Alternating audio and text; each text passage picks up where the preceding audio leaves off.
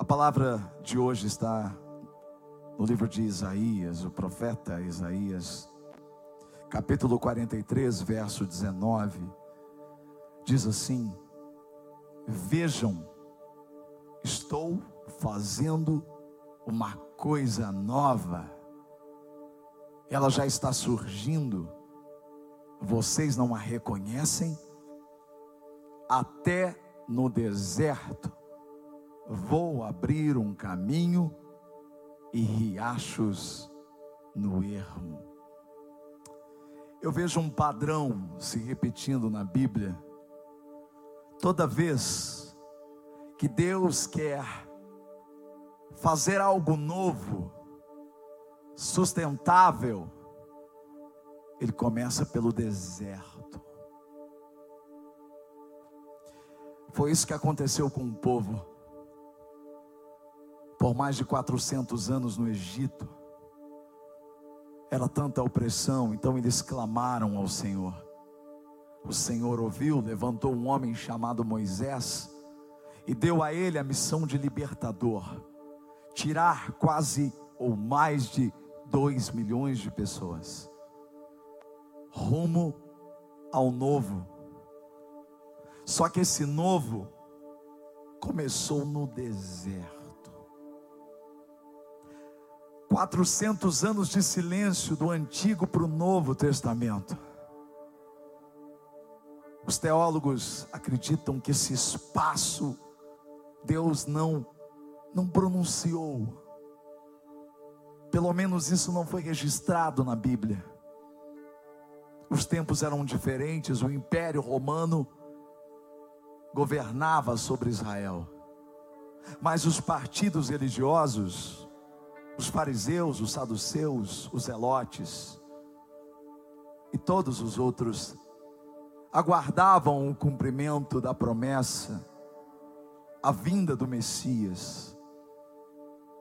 Era chegado o tempo do reino dos céus se manifestar.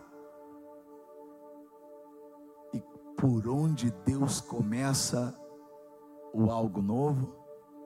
Pelo deserto voz que clama no deserto. Ele levanta um homem chamado João, o Batista, porque foi aquele que batizou. Batizou no deserto. Ele dizia: Arrependei-vos, porque é chegado o reino dos céus. Tudo começa no deserto. Jesus, tempos depois, vai até o deserto para se batizar ele é batizado por João. João não queria, João disse: Quem sou eu? Eu não sou digno nem de desatar as sandálias dos seus pés. Convém que o Senhor cresça e que eu diminua. E a palavra de Deus diz que Jesus disse: Convém que isso aconteça agora. Então, quando ele é batizado, o Espírito Santo desce sobre ele. E uma voz do céu diz: Este é o meu filho amado em quem eu me comprazo, em quem eu tenho prazer. E a Bíblia diz que o novo tempo começa no deserto para Jesus. Jesus vai para o deserto. Era a manifestação do Filho de Deus no deserto para que finalmente Deus colocasse o propósito dele para acontecer nessa terra. Então, quando eu olho para a Bíblia, eu percebo isso e digo para você sem nenhuma dúvida: não espere viver algo, não espere viver um novo tempo sem passar pelo deserto. Talvez você diga, poxa, pastor, hoje podia ser uma mensagem mais alegre, cantou a tempo de festa. Não, você que ainda não entendeu a mensagem, porque se você está passando pelo deserto, você deve se alegrar, porque é sinal de que um novo tempo está surgindo na sua vida. O deserto faz parte. Por que o deserto? Por que, que Deus permite a gente ir para o deserto, porque no deserto o coração do homem é alinhado com o coração de Deus. O meu coração, o seu coração, ele se alinha com o coração de Deus. Por isso que esta igreja foi forjada no deserto. Sim, temos apenas quatro anos e grandes coisas fez o Senhor por nós no deserto. No deserto. Este novo tempo que está começando hoje, na verdade, é fruto do deserto. E com base nas experiências de deserto que tivemos como igreja, e com base nas experiências de deserto que eu vejo na Bíblia, eu afirmo para você que esse alinhamento passa por três estágios. O primeiro estágio, no deserto, as distrações são eliminadas e o seu foco é reajustado. Segundo estágio, no deserto, as muitas vozes são silenciadas para que a única e a mais importante de todas, a voz de Deus, seja ouvida. Terceiro estágio, no deserto, o caminho para o seu destino é determinado. Vamos entender passo a passo disso. Vamos ver o primeiro estágio, porque o Egito representa um mundo de muitas distrações, onde nos tornamos escravos e perdemos o foco do que realmente importa. Quando eu olho para a Bíblia, eu vejo que Faraó mantinha o povo ocupado demais para que eles não reagissem e entendessem qual era o propósito. Quando eu olho para a Bíblia, eu vejo que a opressão era tão grande, o fardo era pesado demais. Mas, como eu disse, eles clamaram a Deus. E quando eles clamaram a Deus, a resposta veio. Era hora de voltar para o foco. Você não pode perder o foco. É por isso que Deus te leva para o deserto para o seu foco ser reajustado com o dele. Talvez você me pergunte agora qual é o foco. Vamos olhar para a Bíblia. Deus, o Senhor Yahvé, ele levanta Moisés e diz: Moisés, você vai até Faraó, e você vai dizer para ele que ele deve deixar o povo ir. Qual foi a alegação que Moisés usou para o Faraó? Qual foi a justificativa que Deus mandou ele apresentar para o Faraó? Leia comigo Êxodo capítulo 8, verso 20. Diz assim: Depois o Senhor disse a Moisés: Levante-se bem cedo e apresente-se ao Faraó. Quando ele estiver indo às águas, diga-lhe que assim diz o Senhor. Presta atenção. Deixe o meu povo ir, para que me preste culto. Para que me preste culto. Qual era o foco? Qual que era o principal objetivo desse povo no deserto? Prestar culto ao Senhor. Porque nascemos para isso. Fomos criados para a glória de Deus. Fomos criados para adorá-lo, e quando eu digo adorá-lo, eu não estou dizendo apenas cantar, tocar um instrumento, ou daí de onde você está, levantar as suas mãos, como nós fizemos agora há pouco. Eu estou dizendo de adorá-lo com a nossa vida, com os nossos pensamentos, com as nossas palavras, com as nossas atitudes, com o nosso testemunho. Nós nascemos para adorá-lo. É por isso que Deus, ele diz para o povo que o povo deveria ir para o deserto, e aqui eu aprendo que então o deserto é lugar de culto. Sim, Deserto é lugar de culto. Talvez você esteja no deserto e ainda não entendeu por que, que você está no deserto. O seu foco precisa ser reajustado. Você precisa prestar culto ao Senhor. Eu entendo que quem não aprende a cultuar Deus no deserto, nunca vai adorá-lo no templo. Não. Não. Olhe para João Batista, porque o que ele fez foi exatamente um culto, com batismo em tudo. E ele não era tão legal assim, sabe? Ele falava de forma dura, ele chamava o raça de víbora. Arrependa-te, porque é chegado o reino dos céus. A ira vindoura está sobre você. E as pessoas se arrependiam. E as pessoas iam para o batismo da água. Elas adoravam ao Deus de Israel. Eu vejo que Jesus celebrou um culto no deserto diante de Satanás. Porque Satanás foi lá para tentá-lo. Jesus não comia por 40 dias. Então Satanás, vendo a insatisfação, ou a fome, ou a necessidade humana de Jesus 100% homem, ele diz: transforma essas pedras em pães. E Jesus diz a ele: está escrito: nem só de pão viverá o homem, mas de toda palavra que procede da boca do Senhor. Então Satanás tenta persuadi-lo a se mostrar a se lançar do alto e dar ordem aos anjos para que o pegasse. E ele disse: Está escrito: Não tentarás o Senhor teu Deus. E então Satanás chega onde ele queria. Ele mostra os reinos como se fosse dele, mas nada é dele. E ele diz: Se me prostrares me adorares, eu te darei tudo isso. E Jesus dá uma resposta para ele tremenda.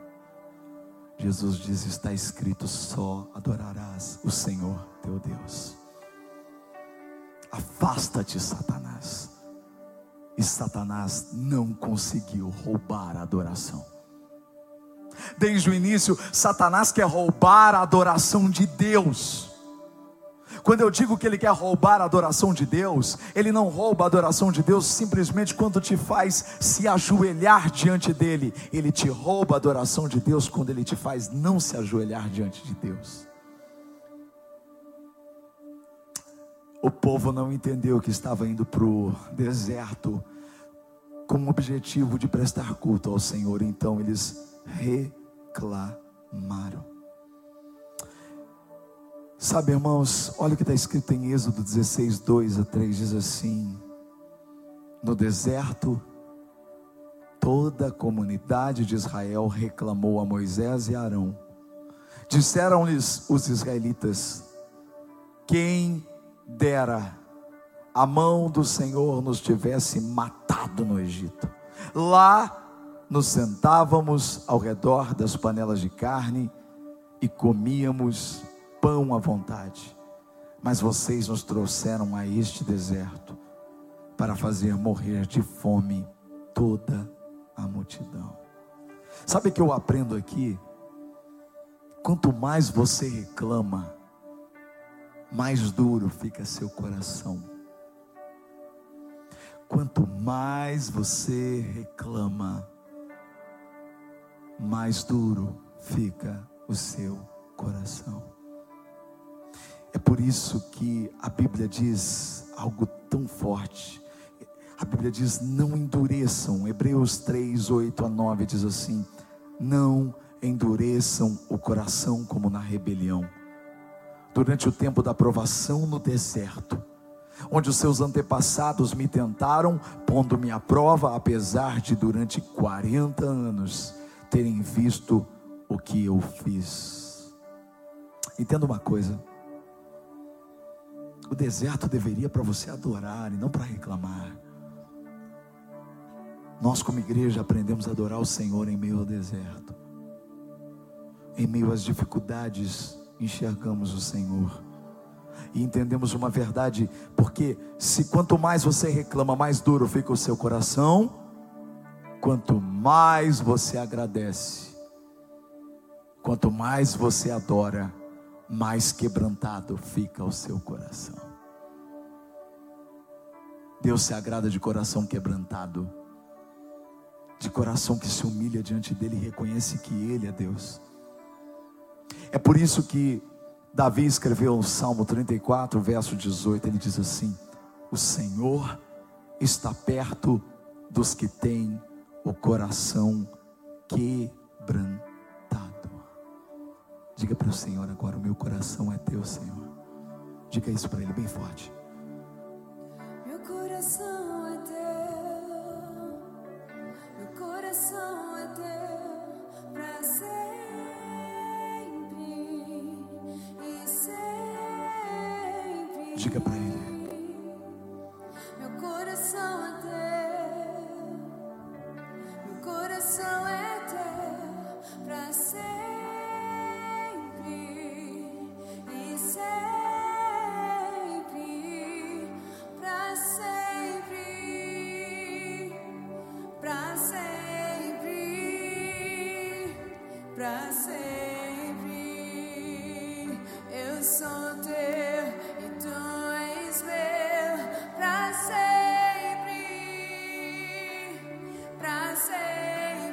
Diga isso.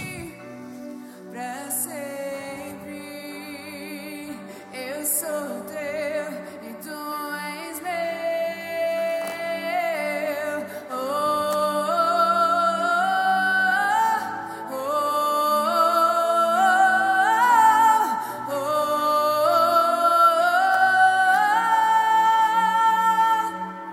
Pra te adorar eu vim. Diga isso.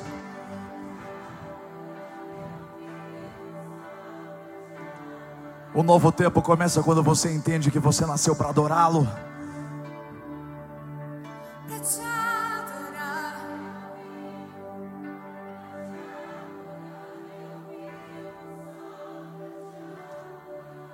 Por isso que no deserto nós aprendemos a cantar. Hoje é tão lindo estar aqui com essas luzes, com esses instrumentos, com tantos músicos cheios de talentos, cheios de dons. Mas esse foi sempre o DNA da igreja, mesmo quando éramos dez pessoas. A gente sempre cantou, a gente sempre adorou, no deserto ou no palácio. A adoração diz tudo. Se você está no deserto, é hora de reajustar o seu foco e entender para que você nasceu. Você nasceu para adorá-lo. O segundo estágio é quando as vozes elas geram dúvida.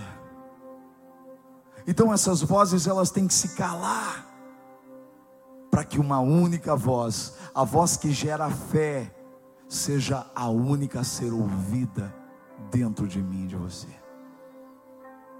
Sabe o que isso quer dizer? Deserto é lugar onde a sua confiança é provada. Deserto é o lugar onde você precisa realmente confiar de que Deus está com você, de que Ele te chamou. Se Ele te chamou, Ele te sustenta, porque é o Deus da visão, é o Deus da provisão, é o Deus que te guia, que te livra dos males que você não consegue perceber. Nós temos vivido isso e temos autoridade para dizer, porque em quatro anos vimos os milagres se repetindo neste lugar de uma forma gigantesca. Começamos no deserto, tivemos que confiar nisso. Povo também deveria ter confiado, mas eles não confiaram. Olha o que diz Salmo 78, versículo 19: diz assim: duvidaram de Deus, é muito forte, duvidaram de Deus, dizendo: poderá Deus preparar uma mesa no deserto? Sim, Deus prepara uma mesa no deserto. Deus preparou uma mesa no deserto para missão e encorajamento. Deus prepara uma mesa no deserto para você. Você vai ser alimentado no deserto, você vai ser cuidado no deserto, porque o seu Deus não dorme, o seu Deus é um Deus de milagres. Meu Deus é Deus de milagres, Deus de promessas, caminho deserto.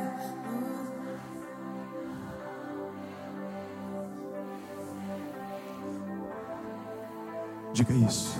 Meu Deus é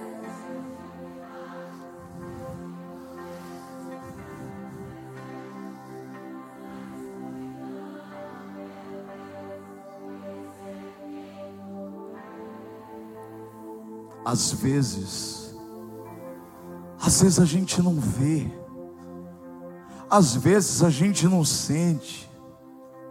Quantas vezes na pandemia parecia que nada estava acontecendo, quantas vezes, quando a igreja tinha que estar fechada por conta da disseminação da doença, parecia que as coisas não estavam acontecendo, mas não, Deus já estava trabalhando, porque ainda que você não veja, ainda que você não sinta, Deus está Ainda que eu não veja, Deus está trabalhando. Uau.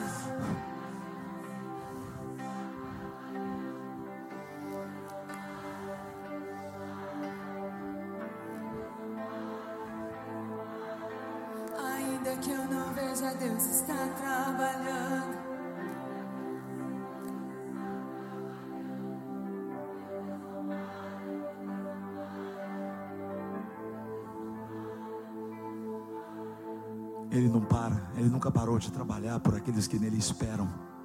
É por isso que a resposta veio na sequência, em Êxodo 16, verso 4. Disse, porém, o Senhor a Moisés: Eu lhes farei chover pão do céu.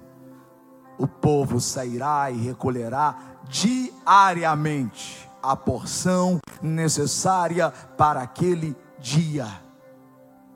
Com isso, os porei à prova para ver se seguem ou não as minhas instruções. É isso. O milagre aumenta a nossa responsabilidade. Cada milagre que você vê aqui nesse lugar aumenta a nossa responsabilidade. Toda vez que Deus fizer algo sobrenatural na sua vida, sua responsabilidade vai aumentar. Toda vez que o milagre acontece, a minha confiança ela tem que entrar num estágio maior. Agora não para receber um milagre, mas para obedecer. Confiança no deserto exige obediência. É dar passos. É ir além. Dar passos quando você não está no deserto é fácil. É por isso que o deserto exige confiança. É por isso que em plena pandemia, com a igreja fechada, estávamos trabalhando para que esse lugar se tornasse realidade. Porque confiamos, porque cremos naquele que nos chamou e naquele que nos enviou. Isso é confiança no Senhor. Por isso, um lugar maior nos traz responsabilidades. São mais de 30 máquinas de ar-condicionado. Tudo aqui é grande. Tudo aqui é maior. Isso nos torna dependentes de Deus todos os dias. Para que novos milagres aconteçam, não apenas os milagres para a manutenção da obra dele, mas para milagres maiores, porque essa estrutura, ela é importante, ela, ela, ela é legal, mas sem Deus esse lugar não é nada. Então, mais importante do que toda a tecnologia e do que de todo o aparato é Deus. É por isso que a nossa confiança depende dele, é por isso que nós não podemos nos orgulhar. A Bíblia diz que o povo se orgulhava. Olha o que diz a Bíblia em Oséias 13, 6. Quando eu os alimentava, ficavam satisfeitos, e quando ficavam satisfeitos, eles se orgulhavam e se esqueciam de Deus. Nós não podemos nos esquecer de Deus, porque temos aquilo que sonhamos, não, porque é Ele que faz os milagres maiores. O maior milagre não é essa estrutura, o maior milagre acontece dentro de você. O maior milagre é quando alguém entra aqui e sente Deus falando com ele diretamente, falando como pode Deus falando comigo assim. Isso é um milagre, é Deus salvando, é Deus curando, é Deus restaurando, é Deus trazendo um novo tempo para as pessoas. É por isso que no deserto você tem que adorá-lo e confiar nele até o fim, porque sempre você vai precisar de Deus. É por isso que essa igreja não se ilude com o lugar a missão encorajamento não são essas paredes, nós somos a missão encorajamento. Hoje nós estamos aqui, amanhã nós podemos estar em um outro lugar. Nós somos a igreja. É por isso que o nosso coração sempre está nele, porque toda a glória é dele. Todo poder pertence a Ele. E aí a gente chega ao terceiro estágio. É quando o nosso destino é determinado em pleno deserto. Se você espera sair do deserto para determinar o seu futuro, você vai morrer no deserto. Foi no deserto que nós fizemos os nossos maiores planos. Foi no deserto que Deus colocou nos nossos, no nosso coração os maiores sonhos. Quem está comigo desde o começo, me via dizer, quando éramos dez, que um dia seríamos muitos. Quem está comigo desde o começo, sempre me ouviu dizer, ah, um dia nós vamos ter. Eu, eu sempre brincava, dizia assim: coloca a câmera 1. Não tinha nem câmera 1. Eu dizia: um dia vai ter a câmera 1, a câmera 2, a câmera 3. Eu não precisava esperar acontecer para dizer, eu chamava a existência que ainda não existia. É por isso que o ministério de, de inclusão, como você está vendo agora, os surdos tendo acesso, foi um dia lá na Bento Carlos, eu disse: um dia nós teremos um departamento, um ministério voltado para os surdos, para que eles possam entender, para que eles possam aprender. A Lidiane, ela estava lá ouvindo, ela não sabia nada disso, mas ela acreditou, ela pegou essa palavra. Ela foi fazer o curso. Um dia ela chegou para mim e disse: Pastor, vamos começar o um ministério. Ela começou o ministério. Depois vieram a Joyce, que está fazendo agora, a Regiane. Esse ministério não para de crescer, porque alguém acreditou no que foi falado. Eu dizia: um dia nós vamos ter um mercado solidário. Nós não queremos distribuir a cesta básica, nós queremos fazer um mercado. Nós queremos que as pessoas tenham dignidade, que elas entrem, que elas entrem com um carrinho, que elas escolham aquilo que elas precisam. Isso já é uma realidade. Eu dizia, eu quero comer na igreja. Você já ouviu dizer, não, vamos ter um restaurante na igreja. Começamos pela cafeteria, mas eu, eu não estou, você vai ver ainda. Cafeteria está maravilhosa. E não estou falando isso porque você vai comer um salgado e tomar um refrigerante no final, não. É porque está maravilhosa, porque Deus faz ali.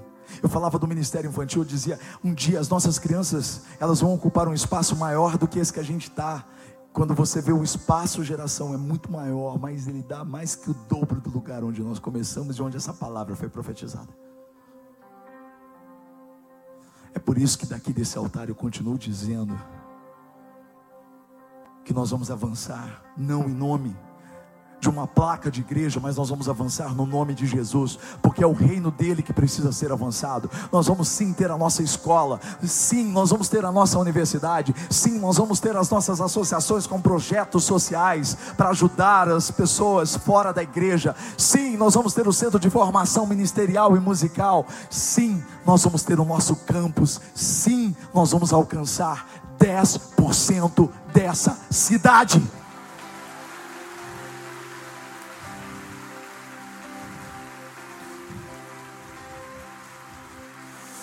Sabe qual é o problema?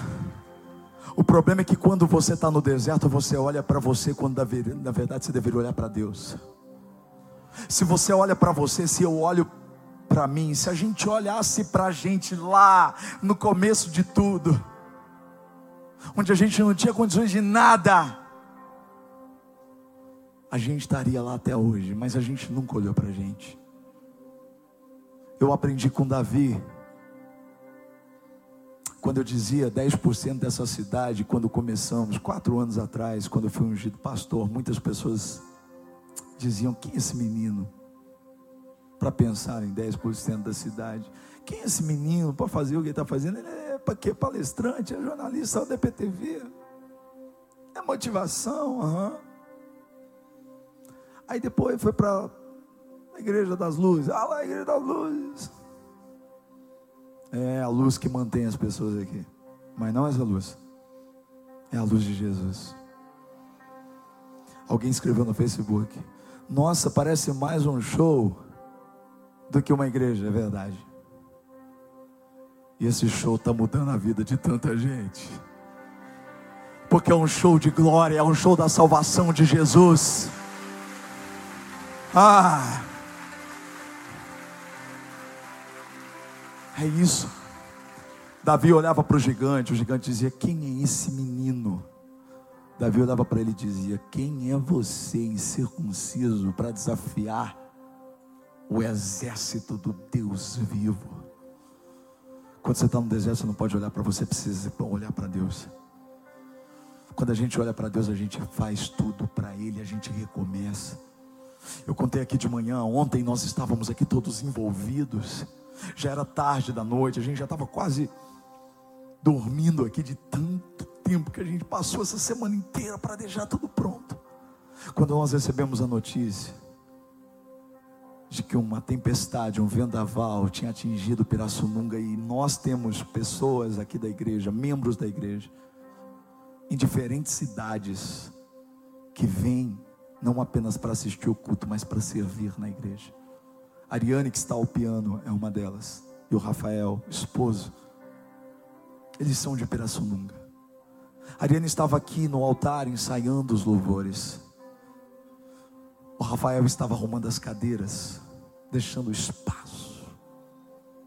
Quando de repente chega a informação de que a cidade estava completamente destruída, inclusive o estúdio de Pilates da Ariane que foi totalmente destruído.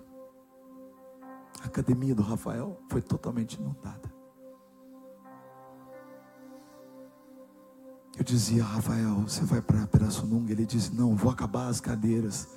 Ariane, ela não saiu daqui, ela continuou ensaiando. Eu disse, Rafael, mas como é que tá lá, Rafael? Ele falou, acabou tudo, tá tudo destruído. O posto caiu, o posto de combustível que estava do lado. Eu falei, Rafael, e aí? Ele foi, Ariane ficou aqui ensaiando. E quando ele voltou, ele voltou para a igreja e continuou arrumando as cadeiras. E tarde da noite, já era madrugada, ele dizia para mim, pastor, nada vai tirar o meu foco. Porque o Deus que me deu é o Deus que vai me ajudar a recomeçar. É isso. É isso.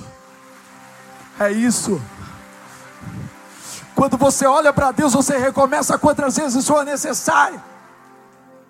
Porque não tem a ver com você, tem a ver com Ele. Tem a ver com o Senhor. por isso que essa igreja ela foi forjada no deserto. Às vezes as pessoas elas veem o fruto na terra prometida e dizem: "Uau, que fruto legal da terra prometida. Olha que bacana", mas não sabem que as sementes foram plantadas no deserto. Cada fruto que você vê aqui, e eu não digo de estrutura, eu digo pessoas. Cada fruto veio de uma semente que foi plantada no deserto. Porque mesmo diante das situações mais difíceis, a gente dizia: Eu não morrerei nesse deserto.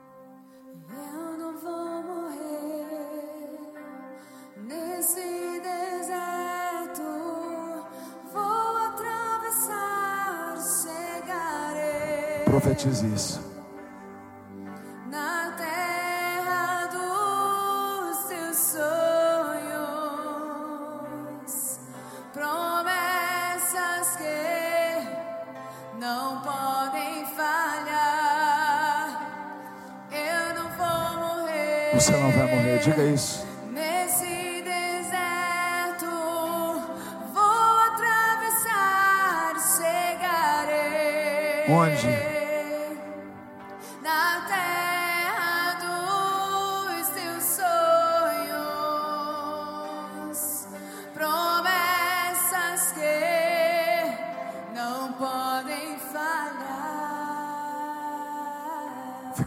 Coloca a mão no seu coração. Aproveita esse tempo de deserto, porque vem aí um novo tempo na sua vida. Lembre-se dessa palavra no deserto que Deus começa algo novo. Obrigado, Senhor, porque tudo de novo que estamos vivendo agora foi forjado no deserto. E nós não estávamos no deserto sozinhos. A tua graça nos acompanhou, dia após dia. O Senhor sempre alimentou o nosso coração com a tua fé, porque a fé vem pelo ouvir e ouvir a palavra de Deus. E a tua palavra nos encheu de esperança, nos fez enxergar além, nos fez contemplar além. É por isso que eu oro agora, Senhor, por todos aqueles que estão vivendo os seus desertos. Cada um tem o seu deserto. Os desertos podem ser diferentes, mas o Deus que nos acompanha no deserto é sempre o mesmo. Obrigado, Jesus. Obrigado por este domingo tão especial, porque a chuva não pôde atrapalhar os teus filhos de estarem aqui.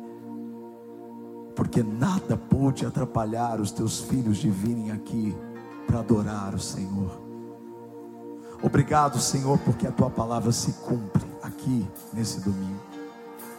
Quando o Senhor trouxe os cativos de volta a Sião, foi como um sonho. Então a nossa boca se encheu de riso, e a nossa língua de cantos de alegria. Até nas outras nações se dizia: O Senhor fez coisas grandiosas por este povo. Sim, coisas grandiosas fez o Senhor por nós. Por isso estamos alegres. Senhor, restaura-nos, assim como enches o leito dos ribeiros no deserto. Aqueles que semeiam com lágrimas, com cantos de alegria colherão. Aquele que sai chorando enquanto lança semente, voltará com cantos de alegria, trazendo os seus feixes.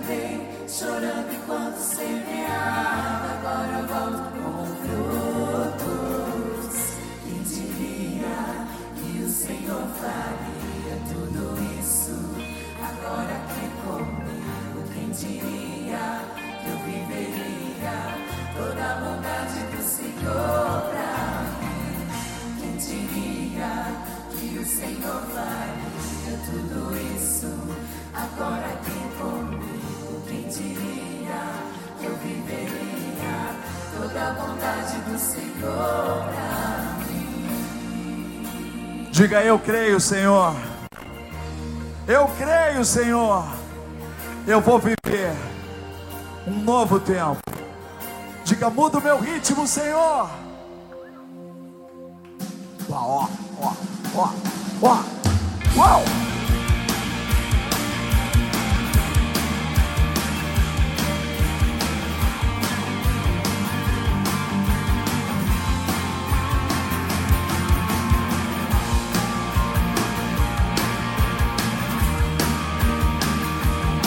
Eu